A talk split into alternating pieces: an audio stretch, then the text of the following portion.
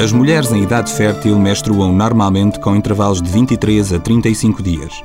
Para que uma mulher tenha ciclos menstruais regulares, há um circuito hormonal que deve estar adequado e a anatomia do útero e da vagina deve ser normal.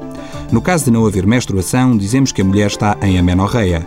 Por amenorreia primária, entende-se o atraso na primeira menstruação até aos 16 anos e que é mais comum em adolescentes magras e atléticas.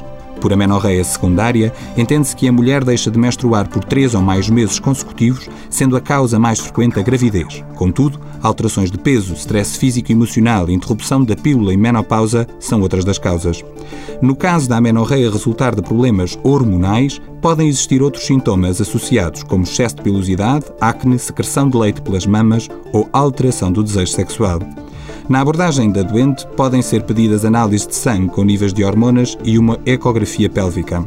Na maior parte dos casos, os problemas associados à menorreia são reversíveis, mas deve contactar o seu médico se tiver 16 anos e não tiver tido o período menstrual ou se tiver falhado três períodos menstruais consecutivos. Para mais informações, consulte a página do Facebook do programa Harvard Medical School Portugal.